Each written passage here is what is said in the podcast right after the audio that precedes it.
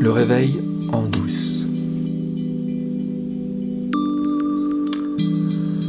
Alors, alors, alors, alors, la semaine dernière, on a parlé de la phrase euh, d'Albert Einstein qui nous dit qu'aucun problème ne peut être résolu sans changer le niveau de conscience qui l'a créé. On a parlé de ça, et puis je vous ai confié que moi, euh, toute ma vie, pratiquement, euh, je l'avais passé en, en imaginant qu'il n'y avait qu'un seul niveau de conscience. Et euh, donc sans comprendre ce que ça pouvait vouloir dire, plusieurs niveaux. J'ai l'impression qu'on est nombreuses dans ce cas. parce que c'est comme ça qu'on a été élevé. Est-ce que vous, quand vous étiez enfant, vous vous êtes posé cette question? Est-ce qu'on vous a interrogé sur qui vous étiez? Est-ce que un professeur à l'école vous a demandé Et toi, tu penses que tu es qui?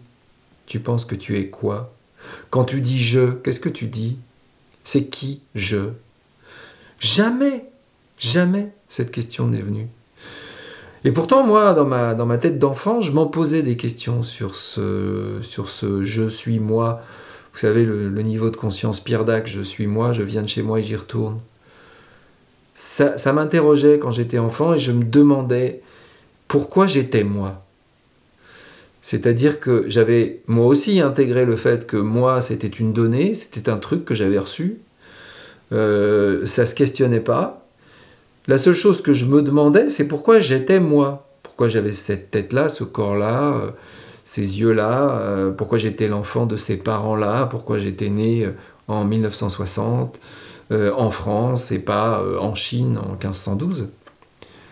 Et c'est une question qui me préoccupait beaucoup, mais à laquelle évidemment j'ai jamais trouvé la moindre réponse. Et puis j'étais dans un milieu qui était quand même assez marqué par la religion. Et l'idée du moi était très importante parce que le moi, c'était la chose qu'on avait et qu'il fallait améliorer parce que ça n'allait pas. Le moi, c'était le truc qui n'allait pas. C'est-à-dire que euh, moi, tel que j'étais, euh, c'était pas assez. Il fallait que je sois plus, mieux. Il fallait que je. Et en fait, c'était ça, le but de la vie, c'était de s'améliorer. C'était de devenir meilleur que ce qu'on était au départ, qui n'était pas terrible.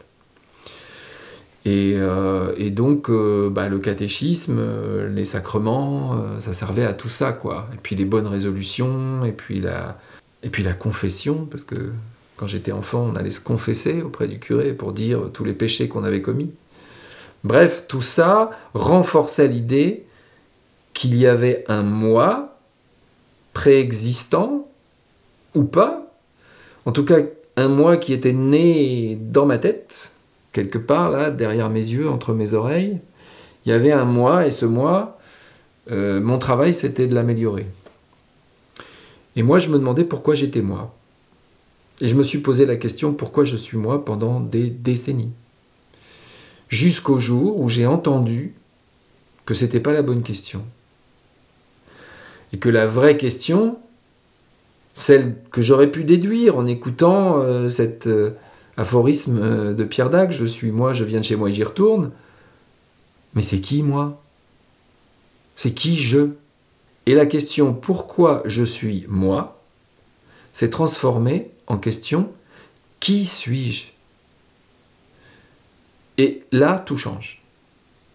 Parce que quand on commence à se demander qui on est, et c'est pas du tout naturel, encore une fois, dans nos cultures. Hein. Il y a plein de gens même que ça énerve. Hein. Souvent, quand moi je l'amène cette question, on me dit Oh là, lève les yeux au ciel.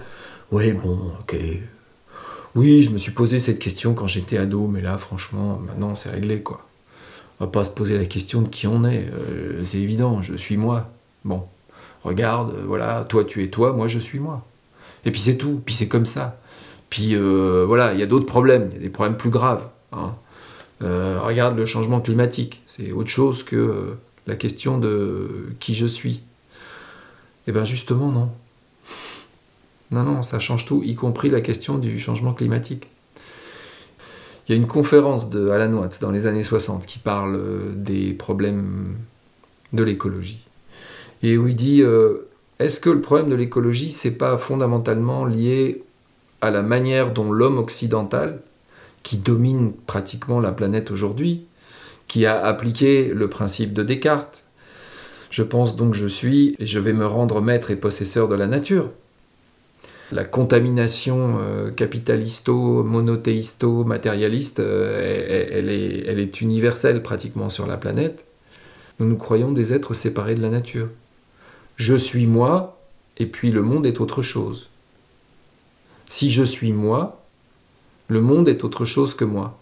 Je suis séparé du monde. Alors bon, oui, bien sûr, euh, il y a euh, des choses euh, que j'ai en commun. j'ai bien lu Darwin, je sais que je suis descendant des animaux, etc., etc.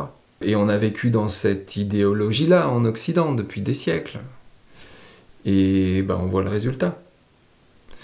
Est-ce que c'est pas exactement là qu'il y a eu un malentendu Et euh, est-ce que c'est pas exactement là qu'il faudrait chercher une solution? En changeant de niveau de conscience. C'est euh, ce que raconte euh, David Foster Wallace, l'écrivain américain, dans sa fameuse conférence qui a fait le tour de YouTube et qui date de 2005, je crois. Et il racontait cette histoire avec des poissons. Peut-être vous la connaissez. Il y a deux poissons, deux jeunes poissons qui sont en train de, de discuter et puis ils croisent, euh, venant dans le sens inverse, un vieux poisson euh, qui, les salue et qui leur dit euh, Salut les jeunes, l'eau est bonne? Ils répondent pas, ils passent leur chemin. Puis au bout d'un certain temps, il y a un des jeunes poissons qui se tourne vers l'autre et qui lui dit C'est quoi l'eau? C'est pas du tout une blague qui parle de problèmes générationnels entre les vieux et les jeunes. Hein. C'est une blague qui met le doigt, et Foster Wallace le dit lui-même dans la conférence, la blague, elle est là pour mettre le doigt sur le fait que c'est souvent ce qui est le plus proche de nous que nous ne voyons pas. C'est tellement proche de nous qu'on ne s'aperçoit même pas que ça existe. C'est pour ça qu'on a besoin de se réveiller en douce. On a besoin de se réveiller en douce parce que cette chose, on ne la voit pas. On a besoin de quelque chose de subtil. On a besoin de subtilité, on a besoin de finesse, on a besoin de douceur pour accéder à ce réveil, à cette prise de conscience de qui nous sommes vraiment et que ce que nous sommes, il y a très peu de chances que ce soit maître et possesseur de la nature, pour ne prendre que cet exemple. On va voir où ça nous emmène.